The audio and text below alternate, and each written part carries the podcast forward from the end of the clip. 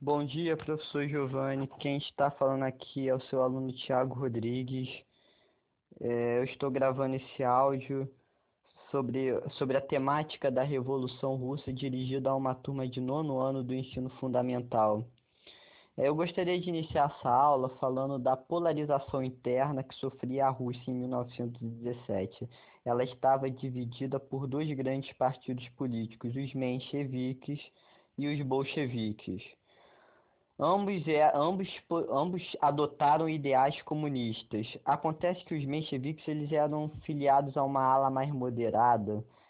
Eles defendiam a consolidação do comunismo através do colapso do sistema capitalista. Como é que isso ia acontecer segundo a visão deles? O capitalismo ele ia se desenvolvendo, ele ia ganhando força, é, fortalecendo as suas estruturas internas se difundindo, se propagando é, internacionalmente.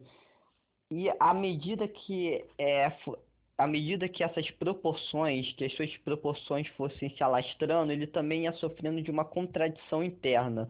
Uma contradição interna é, que, não, é, que não iria atender às demandas populares de uma, de uma, forma, de uma forma coerente, de uma forma plena é, na verdade, o que iria acontecer é que o capital ele iria ficar centralizado na mão de uma minoria, que seria a elite, e a maioria, que seria as massas, sofreria as necessidades sociais, as mais diversas.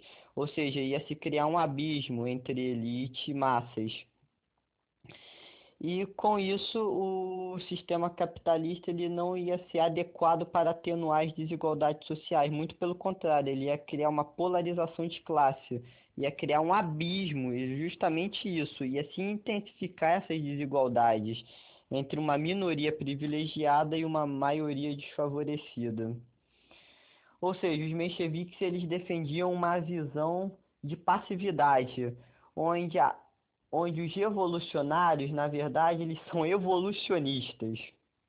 Eles simplesmente cruzam os braços e esperam um grande dia é, do sistema capitalista colapsar e o sistema socialista finalmente triunfar. Essa, essa visão dos mencheviques ela é muito próxima a uma visão religiosa, dogmática, onde se espera passivamente o agir divino e se e nega, e, e na verdade é, desincentiva nas pessoas qualquer tipo de vontade revolucionária, de criação de projetos sociais que se materializem de forma, de forma bem concreta no dia a dia das pessoas, no dia a dia da sociedade.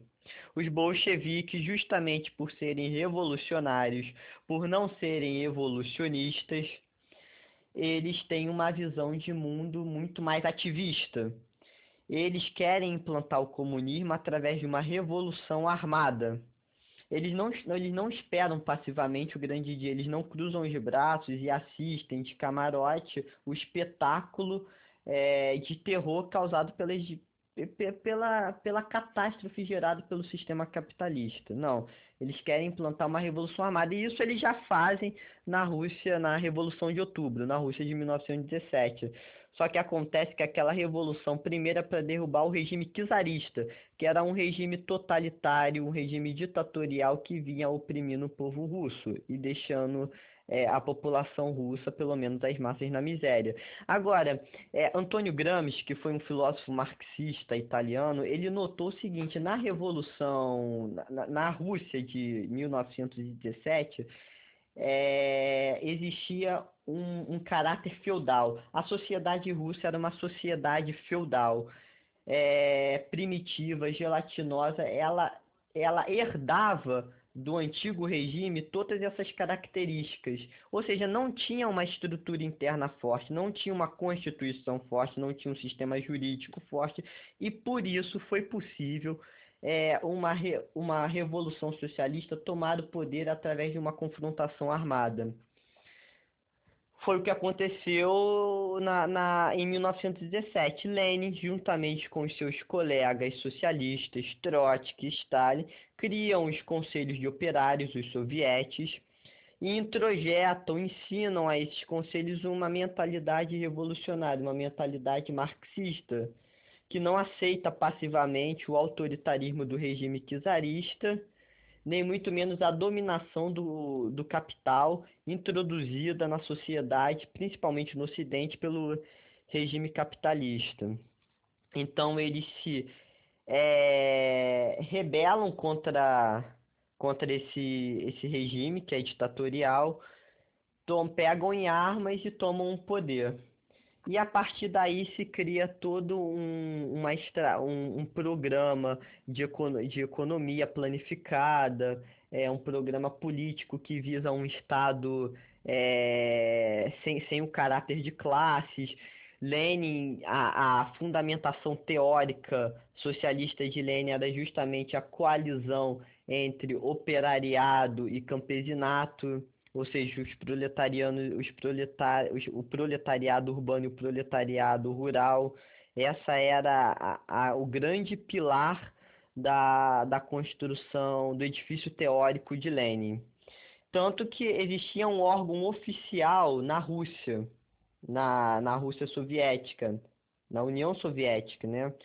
Que era a Internacional Comunista, que justamente adotou essa teoria revolucionária leninista e começou a se propagar pelos países da antiga soviética.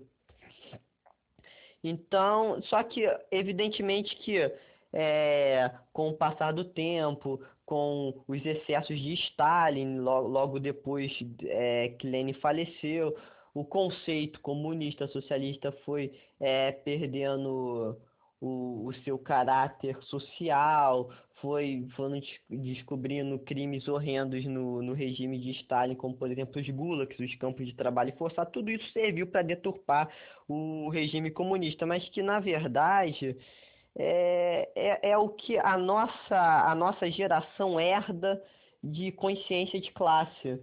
Porque a luta é, pela emancipação dos oprimidos, por, uma, por justiça social, é, pela, pela integração dos, é, das classes subalternas é, em um regime de democracia avançada, tudo isso começou com Marx, com a luta de classes, é, com o entendimento da mais-valia, da exploração capitalista, que logo depois foi se difundindo, ah, não, não é só o capital, não é só o proletariado que sofre, também sofre o negro. O negro, ele sofre é, preconceito, sofre o racismo por causa da sua cor de pele, não.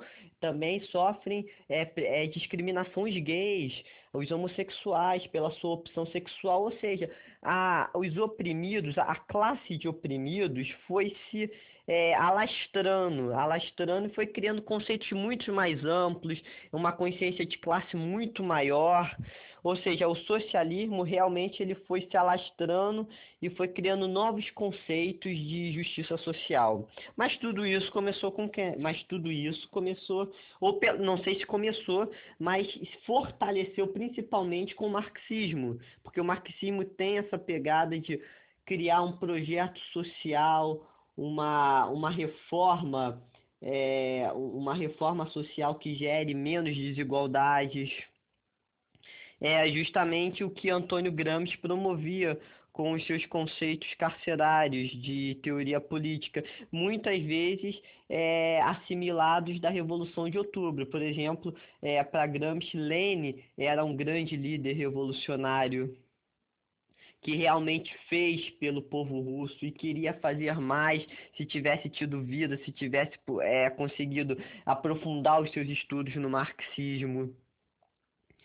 Então é, é importante notar que é, esse que o comunismo começou na Rússia, ele não tem de ditatorial, não tem nada. O que tem de ditatorial são alguns membros que iriam se explorar da mentalidade comunista para justamente para é, para favorecer os seus, os seus próprios interesses, os interesses da, de, é, da sua classe, para criar uma pequena oligarquia no poder, mas que na verdade não era não era esse a, o objetivo do, do marxismo é, colocado por Lenin pela Internacional Comunista. É, o que, que, mais eu posso falar da, da Revolução Russa? Tem muita coisa para falar da, da Revolução Russa. É, eu poderia falar como é a Revolução Russa ela ajudou a criar uma reação entre os conservadores no contexto internacional, daí surgiu o nazismo e o fascismo, porque o nazismo e o fascismo, segundo uma visão de Gramsci, é, principalmente fascismo, porque o nazismo é o, filho primogênito do fascismo, nada mais é do que uma reação é, ao socialismo internacional.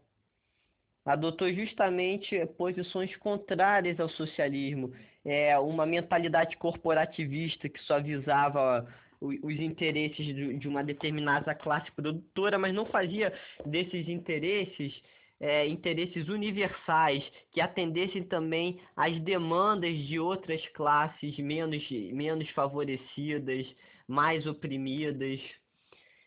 É, bom, e, e, no geral, no, no, no, geral é isso. A, a, Revolução de Outubro ela tem muito a nos, nos dizer atualmente. Eu acho que o estudo marxista deve continuar assim sendo é, priorizado, porque é, intelectuais como Lênin, Gramsci, Trotsky ainda tem muito a nos dizer, muito a nos falar na, é, no projeto de luta de emancipação pelos oprimidos.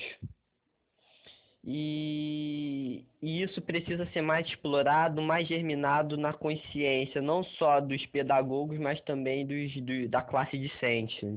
E professor Giovanni, obrigado por essa oportunidade de estar aqui falando um pouco sobre a Revolução Russa, gravando esse áudio. E essa é a minha pequena contribuição que eu gostaria de dar nesse momento. Muito obrigado.